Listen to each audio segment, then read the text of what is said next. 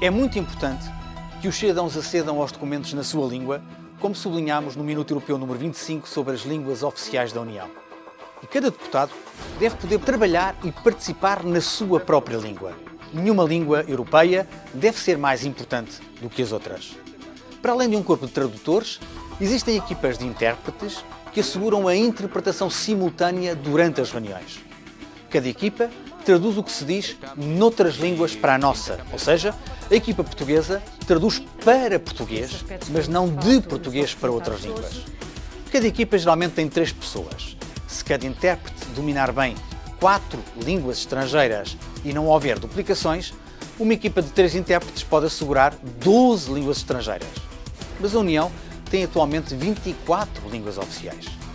Por exemplo, é possível e até provável, na maior parte dos casos, que não exista ninguém na equipa portuguesa possa assegurar a tradução do letão ou do estono, por exemplo.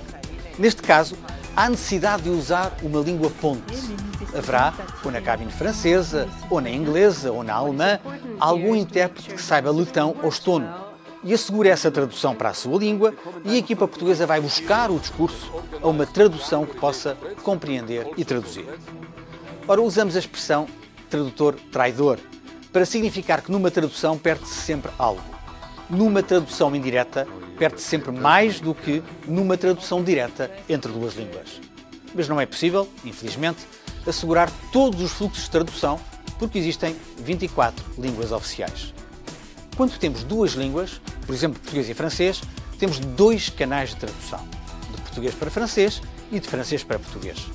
Se juntarmos inglês, passamos a ter três línguas e passamos a ter seis canais. Temos também de inglês para português, de português para inglês, de inglês para francês e de francês para inglês.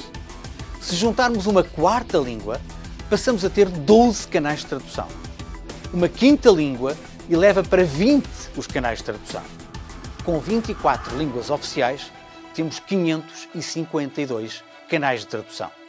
É por isso que praticamente um terço dos funcionários do Parlamento Europeu estão ligados à tradução e interpretação.